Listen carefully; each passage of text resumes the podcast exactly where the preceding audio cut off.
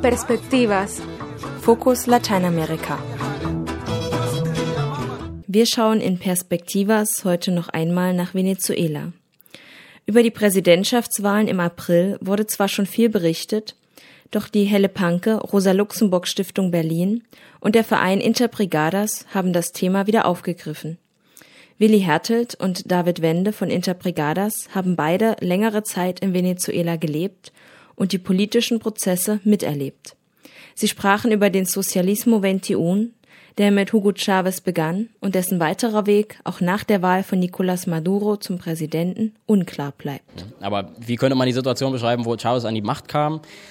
könnte man vielleicht beschreiben als einen Riesenwiderspruch, als äh, so, so diese Wörter fallen ja oft Ressourcenfluch, ein so äh, reiches, gesegnetes Land wie Venezuela, äh, was sozusagen 70 Prozent der Bevölkerung in selbstgebauten Hütten, auf dem, äh, die auf dem Hügel sich befinden, sozusagen, äh, wenn, wie das zusammenkommen kann, ne, da sozusagen eigentlich eine eine Bourgeoisie oder eine, eine, Art von Elite in diesem Land, die sich eigentlich nie darum gekümmert hat, ob man die Ressourcen auch verteilen kann, ob man irgendeine Art von äh, Internationalität äh, einrichten kann, die sozusagen dann irgendwie alle von diesem Reichtum äh, profitieren.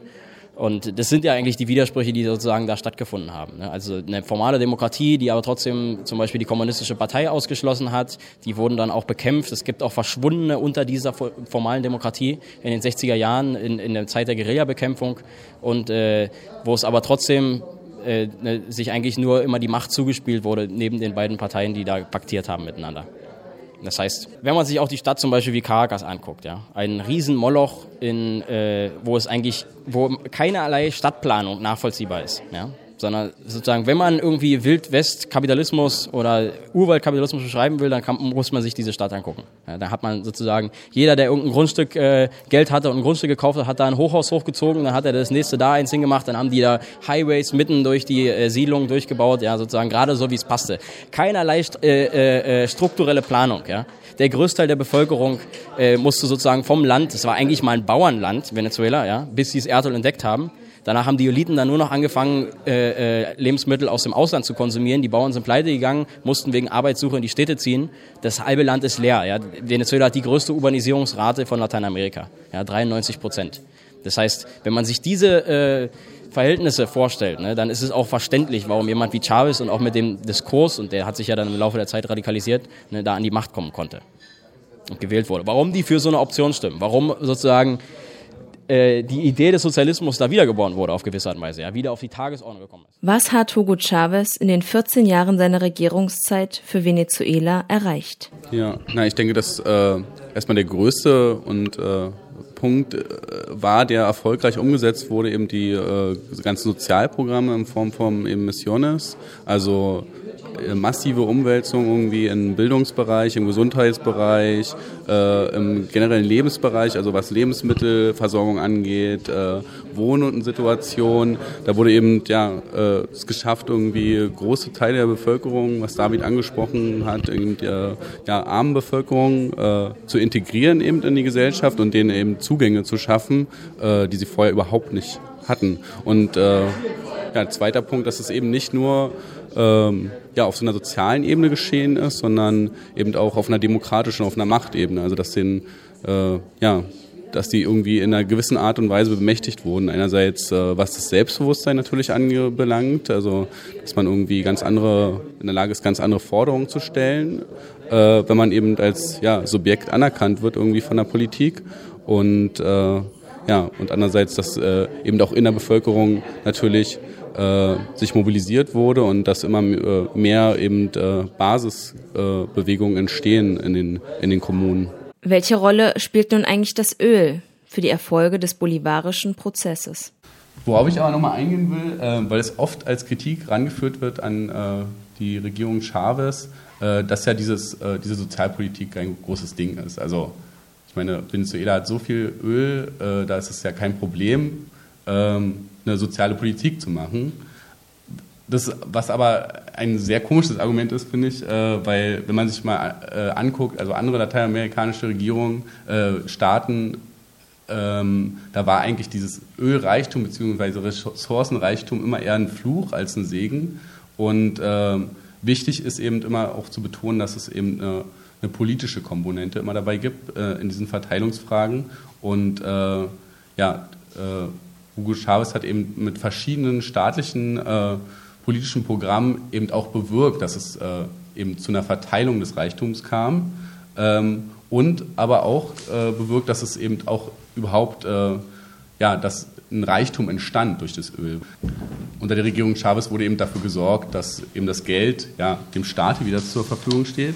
Andererseits äh, gab es eben auch eine äh, andere OPEC-Politik. Ja, und äh, was auch getan wurde, dass die Schulden bei IWF und Weltbank beglichen wurde und äh, Venezuela eben dadurch nicht mehr anfällig war für irgendwelche äh, Sozial äh, Strukturanpassungsprogramme von diesen Institutionen. Welche Probleme sind auch nach Chavez noch ungelöst? Ja, äh, was ja im Vortrag angesprochen wurde. Also es natürlich äh, an erster Stelle ein, ein, großes Problem gibt mit äh, Korruption, was auch nicht also was durchaus ein Großteil eben auch davor bestand äh, in, der, in den äh, Vorgängerregierungen. Ja? Also der Präsident äh, in den 80er Jahren äh, wurde ja auch äh, vom, vom Gerichtshof abgewählt, also äh, beziehungsweise aberkannt seine Präsidentschaft eben äh, aufgrund von Korruptionsvorwürfen. Also es hat eben schon immer Venezuela bis in die höchsten Kreise äh, Korruption äh, aufgrund von einem großen Bürokrat bürokratischen Apparat gegeben. Ähm, aber trotzdem ist eben äh, ja, das weiter erst einmal bestehen geblieben, die Korruption in Venezuela. Und andererseits hat eben auch, äh, ja, durch die Schaffung von neuen Institutionen wurden eben auch neue Möglichkeiten für Korruption geschaffen. Ja, zweitens hat es Venezuela nicht wirklich geschafft, äh, die Wirtschaft strukturell, also grundlegend strukturell umzuorganisieren in 14 Jahren Regierungszeit Hugo Chavez. Immer noch sind 90 Prozent äh, der Exporte von Öl äh, und 70 äh, Prozent der, äh, der Importe durch Nahrungsmittel also werden dadurch ausgemacht.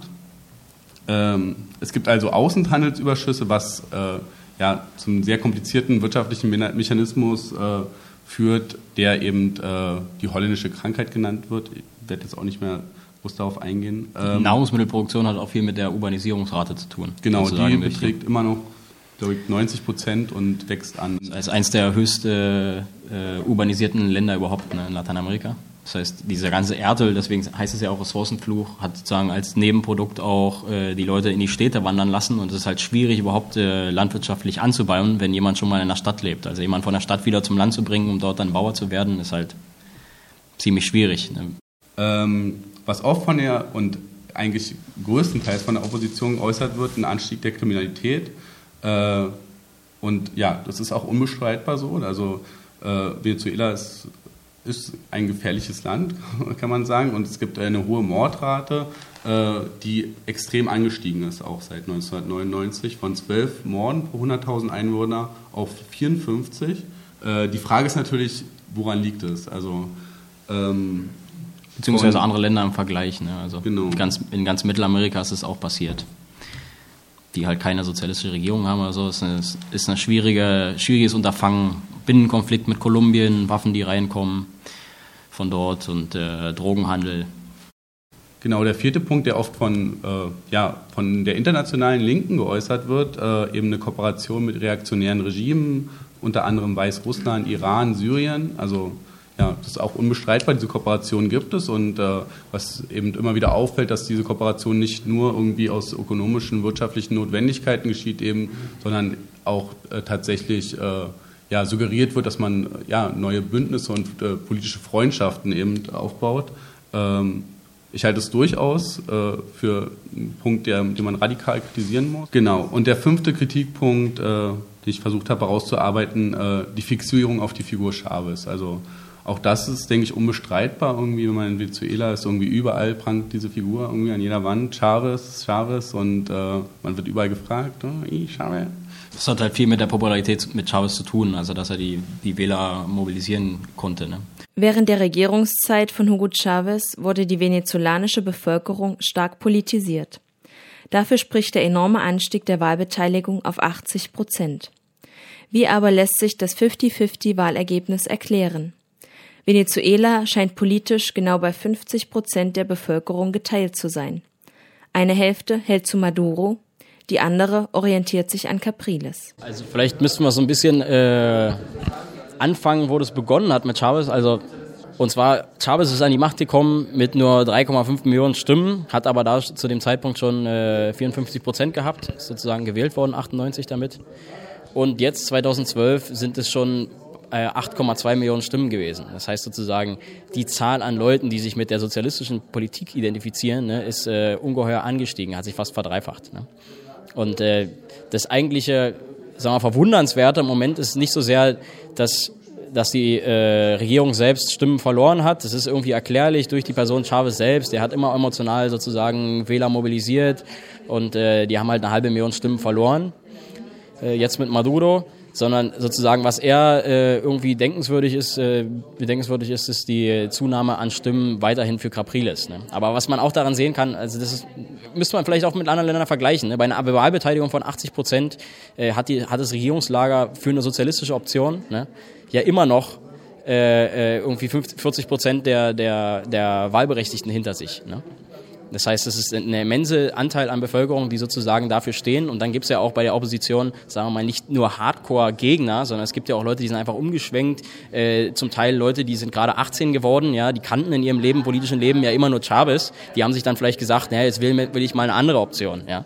Das heißt, es hat nicht unbedingt mit genauer Feindschaft zu tun. Ne? Die, die, die Gründe da sind, äh, sind multi, äh, multi äh, sagt man ja. Genau. Also sozusagen, wir haben da kann man eine Menge Sachen nennen. Da kann man anhaltende Gewalt nennen, die ist schwierig zu bekämpfen. Man kann nicht den ganzen Polizeiapparat von heute auf morgen auswechseln. Wir haben Polizeischulen, wo sie es versuchen, dieses Problem zu bekämpfen. Es geht ja ein Teil des Drogenhandels von Kolumbien auch durch Venezuela. Ne? Das heißt also auch bestimmte Probleme, die sind ja nicht mal hausgemacht. Ja? Also auch, dass sozusagen Waffenwandel, äh, dass Waffen sozusagen reingelangt sind und dass sich die Mafias in den verschiedenen Barrios bilden. Das ist ein anderes Problem. Das ist sowieso schwierig zu bekämpfen, wenn man so eine Art von Infrastruktur hat, ja? wo die Polizei ja nicht mal in diese Hügel kommt, um da irgendwas zu regeln. Das heißt, die, die Leute sind zum Teil müde davon, die versprechen sich vielleicht von der Wahl für Capriles, dass äh, sich das dann bessert, ja, dass dann sozusagen die, die Gewaltrate runtergeht. Äh, zum anderen, äh, genau, was kann man noch nennen? Also es gibt sozusagen diese Art von verschiedenen Gründen.